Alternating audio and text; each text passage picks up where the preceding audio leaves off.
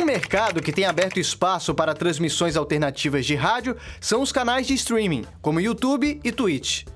Havaí pagar metade de 320 mil dá 160. 160 mil por mês.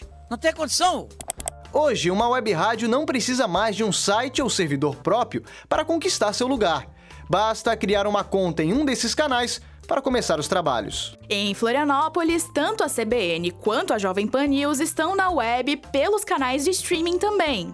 No clássico Figueirense e Havaí, pelo Campeonato Catarinense no início de 2022, a CBN alcançou 8 mil visualizações no YouTube na sua transmissão ao vivo. A Jovem Pan, que estava em suas primeiras partidas, emplacou 3 mil views. Mas a VEG Esportes, grupo que narra partidas da dupla da capital exclusivamente pela internet, alcançou 19 mil visualizações no mesmo jogo.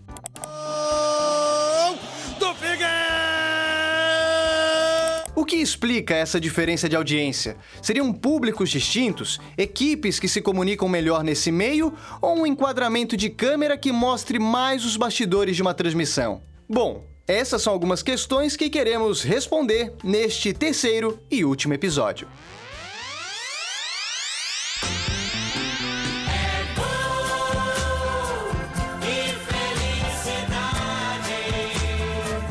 Alma Esportiva do AM, episódio 3. A transmissão de futebol na internet. Diferentemente da televisão, as emissoras de rádio não precisam pagar nenhum tipo de contrato com os campeonatos de futebol para realizar transmissões. Raras as exceções, como a Copa do Mundo, que envolve milhões de dólares em disputa.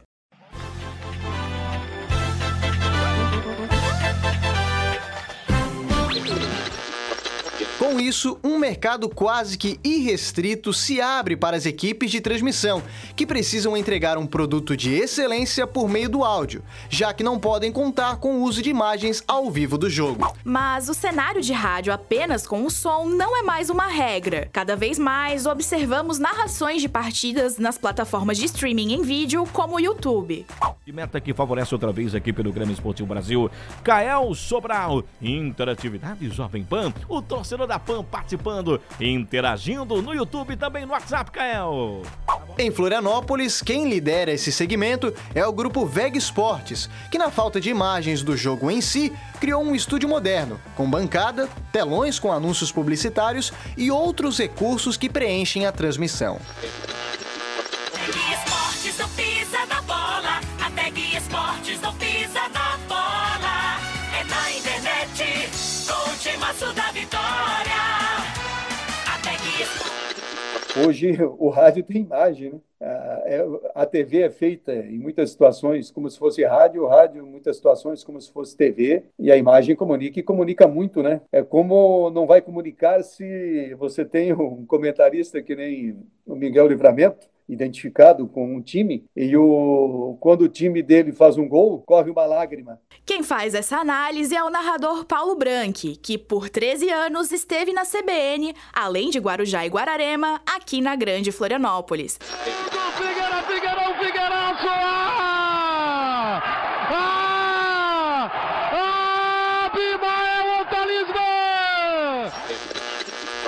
dos pontos fortes da VEG está no peso de seus profissionais. Branque e Sérgio Murilo são os narradores, além dos conhecidos repórteres José Couteman e Simone Malagoli. Nos comentários, Miguel Livramento. É, a gente entende que a VEG ela tem um conjunto de perfis diferentes. Pessoas mais descontraídas, com pessoas que têm uma análise mais séria, com um perfil mais debochado, com um outro perfil que é mais. Enfim, perfis diferentes de fazer rádio e fazer a, a, comunicação. O Miguel, com toda a história, com todo o folclore dele, segue uma linha. Eu já me vejo numa linha diferente, não vou uhum. querer copiar o Miguel. Couterman é o coordenador da equipe e quem fala sobre o grupo. De certa maneira, a VEG se tornou uma casa para bons profissionais que perderam espaço no mercado tradicional, seja por divergências contratuais ou pelo famoso passaralho, termo usado para demissões em massa nas redações jornalísticas. Atualmente, a VEG transmite partidas e realiza debates esportivos somente na web. Cenário que já foi diferente quando, em 2020, numa parceria com a Rádio Cidade, também transmitiu no FM. Pré-jogo VEG.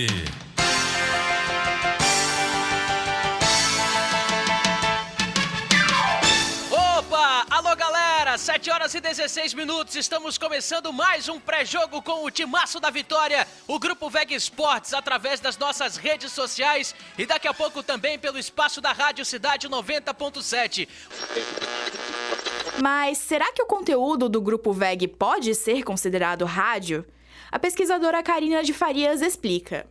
O rádio que o professor Marcelo Kishinevski fala, o rádio é expandido hoje, ele se estendeu. Não tem mais como pensar ele único exclusivamente na antena. É o app, é a câmera, é, é um rádio que é visual hoje. As pessoas, mesmo ouvindo no site, tem uma câmera em alguns estúdios.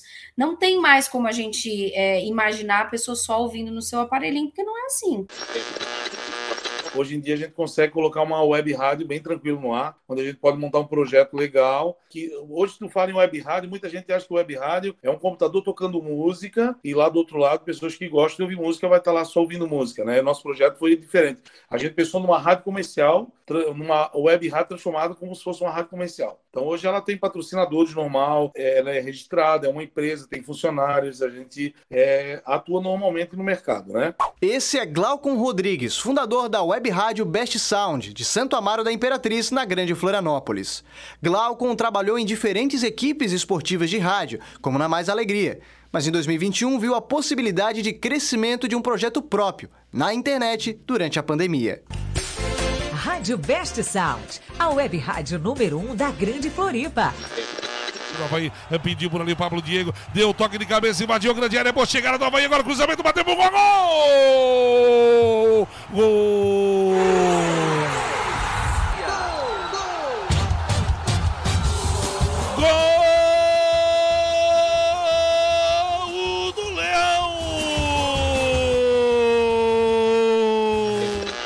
Best Sound tem programação 24 horas, com programas musicais, debates esportivos e entrevistas.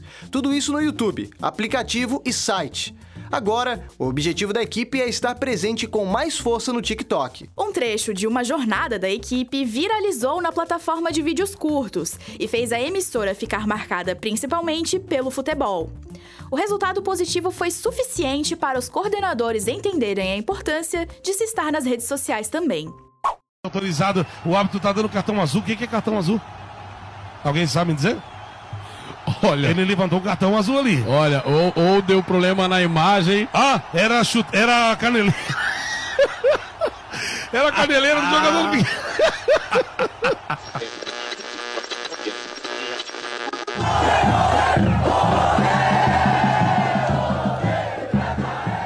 possibilidade de transmitir futebol pela internet também abriu espaço para os torcedores. Hoje, praticamente todo clube de futebol brasileiro tem uma rádio do time, onde a transmissão é de torcedor para torcedor. Informação oficial do Leão é na TV Havaí. Pepeu Cardoso, hoje narrador da Jovem Pan News, é um apaixonado pelo Leão da Ilha e nunca escondeu isso.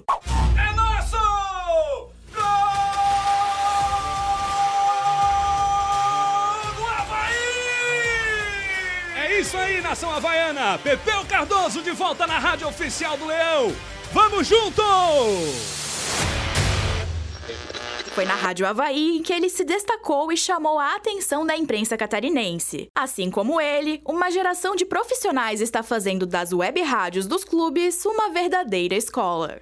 Foi lá que eu comecei. Primeira vez que eu narrei uma partida de futebol foi na Rádio Havaí. Foi lá que eu dei meus primeiros passos no jornalismo esportivo. E sabia que para chegar aonde eu quero chegar, Eu teria que enfrentar certo tipo de situação. Quando eu comecei a narrar, eu já era havaiano. Eu já tinha mais de 20 anos, eu já frequentava a arquibancada e Floripa é uma ervilha, né? Você sabe, Floripa é pequeno, todo mundo se conhece. Então não teria como esconder. Qualquer hora, uma hora ou outra, isso ia aparecer, ia vir à tona. Então eu já me preparei para desde o início manter o meu lado torcedor, fazer as brincadeiras, né? Porque eu acho que a, a zoeira faz parte do futebol também. Só que, como tudo na vida, a zoeira tem um limite também, né? E a gente tem que procurar sempre não pisar na linha além do limite.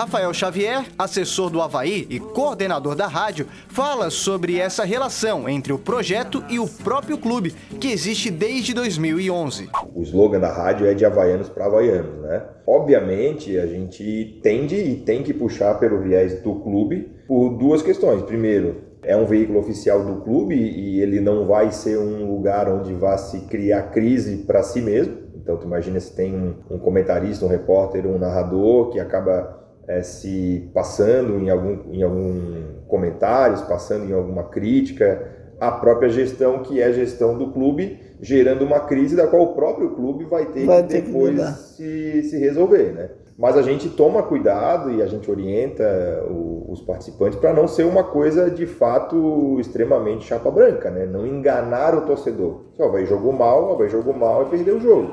Se por um lado a rádio tem essa preocupação com uma comunicação menos crítica, há também as vantagens de se produzir conteúdos exclusivos, diretamente da fonte. E assim, a gente tem a vantagem, né? e, e aí a gente vai também um pouco na lacuna do que as rádios tradicionais têm deixado, né, que a gente produz conteúdo exclusivo para a gente. Então a gente, uhum. nós somos a única rádio que traz a chegada dos jogadores no ônibus. Uhum. Então nós somos a única rádio que tem é, entrevista ali sonora com o jogador no intervalo do jogo. Nós somos a única que consegue ali ao final do jogo, antes mesmo até da zona mista, já pegar alguma coisa. Claro que isso tudo é, vinculado assim ao resultado, né? Sim. Mas somos é, é, é conseguimos trazer para o torcedor mais detalhes internos, uhum. né? Mais bastidores assim do que a, as rádios Sim. tradicionais.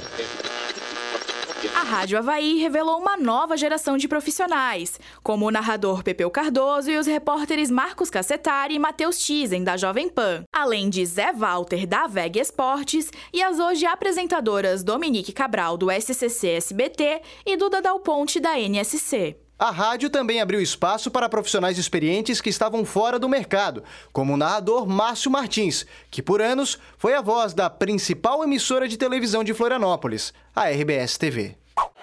Aí a emoção e a expectativa autorizado. Partiu Genilson para a bola, bateu. Gol!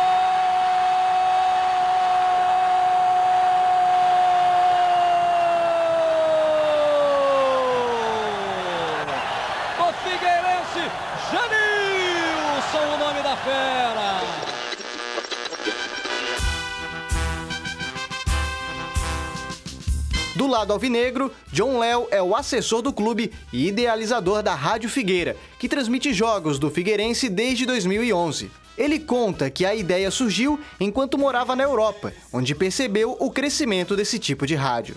Eu morei na Europa e aí eu já percebi, que acompanhado lá, que alguns clubes lá já trabalhavam né, com, com alguns projetos de mídia no sentido de rádio e TV. Quando eu voltei para Floripa, o Figueirense é meu time do coração, já tinha essa ideia de fazer alguma coisa ali com o clube, mas não, não tinha achado ainda um modelo que fosse viável. A primeira coisa que a gente precisava entender é que os clubes no Brasil e em especial aqui na nossa região não teriam capacidade financeira para suportar um projeto dessa dessa natureza, né? Os clubes tinham muita dificuldade, inclusive, com as suas comunicações próprias. É, e aí, é, em, paralelamente a isso, é, havia uma necessidade é, de o clube contar com algumas ferramentas oficiais, não só o Figueirense, mas os clubes de forma geral, contar com uma ferramenta que fizesse essa interlocução com a torcida, mas que tivesse também essa cara de rádio institucional.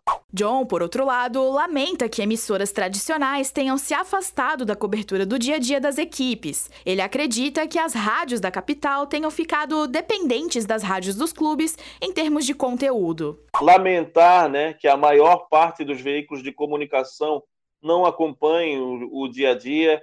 é, lamentar, e eu estou dentro do clube há mais de 12 anos, é, que há 10, 8, 7 anos atrás a gente tinha 4, 5, 6 é, setoristas acompanhando o dia a dia do clube.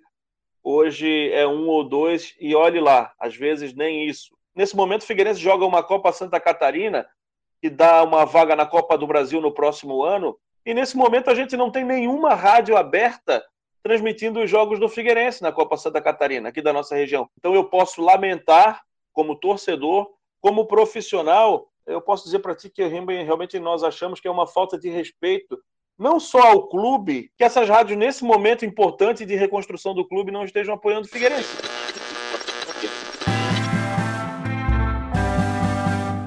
Tantas possibilidades de se transmitir futebol de maneira radiofônica, demonstramos nessa série de reportagens que o rádio segue como um veículo de comunicação lucrativo, com audiência e que soube melhor se adaptar frente às transformações tecnológicas. A ACAERT, Associação Catarinense de Emissoras de Rádio e Televisão, lançou a campanha O Rádio Taon, a TV Taon, que veio justamente para mostrar que esses meios se reinventaram para o mercado online. Em mais de 11 horas de entrevistas, questionamos aos profissionais se eles também enxergam essa realidade.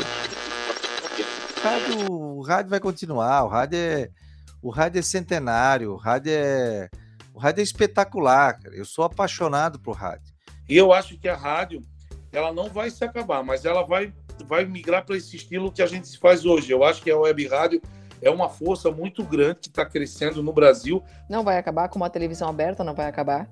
É, o que acontece é que a gente, como eu falei antes, assim como nós como indivíduos, né, o rádio como um todo também tem que se manter em adaptação, em evolução.